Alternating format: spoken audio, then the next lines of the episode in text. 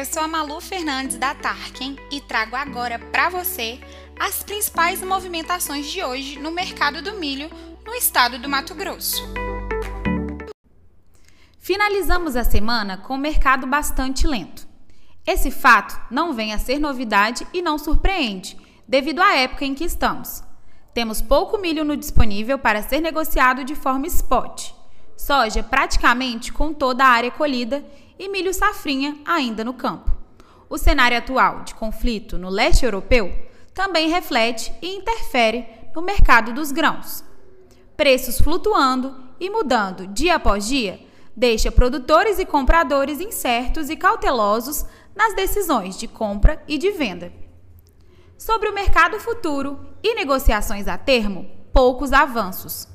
Ofertas a partir dos 80 reais no estado e compradores mantendo ofertas entre 75 e 78.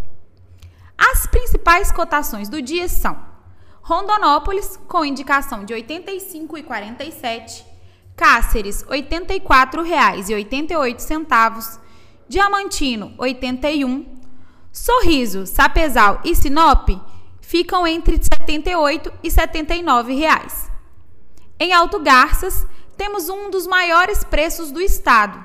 Na cidade, a saca do grão está cotada em R$ 86,90.